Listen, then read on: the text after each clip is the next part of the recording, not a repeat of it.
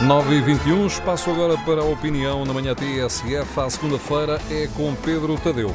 Desde que foi criado, na sequência da resolução do Banco Espírito Santo, o novo banco já recebeu 11.263 milhões de euros para se capitalizar. É tanto quanto o custo anual de todo o Serviço Nacional de Saúde.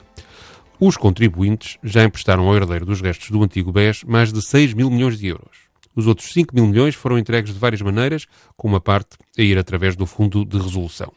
A ideia de criar este tipo de instituições é bem antiga. Surgiu na sequência de uma crise financeira nos Estados Unidos em 1907, quando grandes banqueiros, como JP Morgan, perceberam que os bancos deveriam organizar-se de forma a não dependerem dos Estados para resolverem as falências no setor, pois se ficassem a dever favores a presidentes ou a ministros, as nacionalizações ou outras penalizações seriam inevitáveis.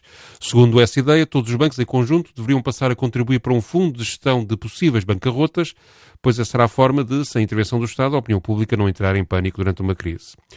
O conceito de fundo de resolução surge, portanto, para evitar, sem subsídios do governo, corridas aos levantamentos de depósitos na banca, impedir vendas massivas a baixo preço de ações ou alienações desesperadas de ativos bancários.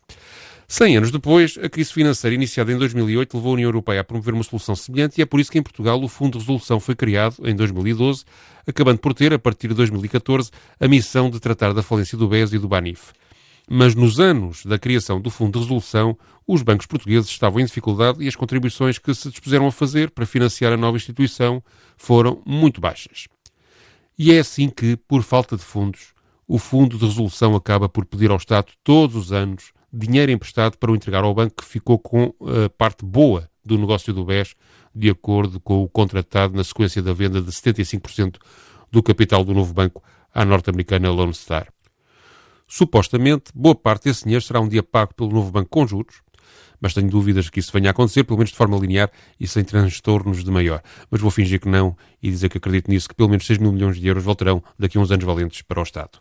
Entretanto, a semana passada, o ministro Mário Centeno emprestou mais 850 milhões de euros para ajudar o novo banco, isto apesar do primeiro-ministro ter garantido que este ano essa tranche só seguiria depois de analisada uma auditoria às contas do banco. E um dia alguém explicará o mistério de um ministro das Finanças não discutir com o seu primeiro-ministro a entrega de uma tão grande quantidade de dinheiro.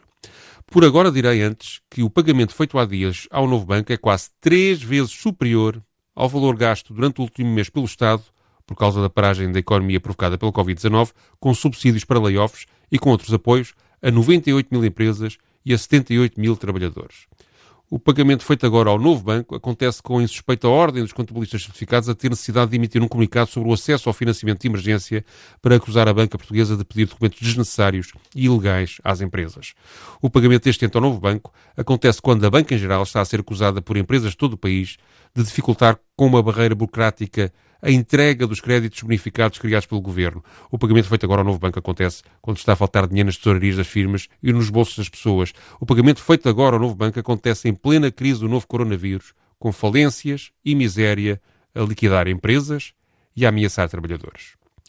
Se os pagamentos anteriores ao novo banco eram polémicos, o da semana passada não pode deixar de ser visto por uma grande fatia de portugueses aflitos com a crise que está aí como simplesmente imoral.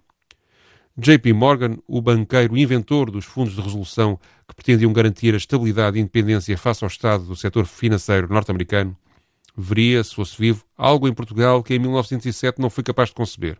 Uma banca que não só não assegura sozinha a gestão das falências do setor, uma banca que não cuida dos seus, como põe o Estado os contribuintes e os clientes a financiar essas falências sem correr o risco de ser nacionalizada. Ainda por cima, esta banca decide impedir, com uma barreira burocrática, sem consequências, que se apliquem com rapidez e eficácia políticas de crédito de emergência decididas pelo governo.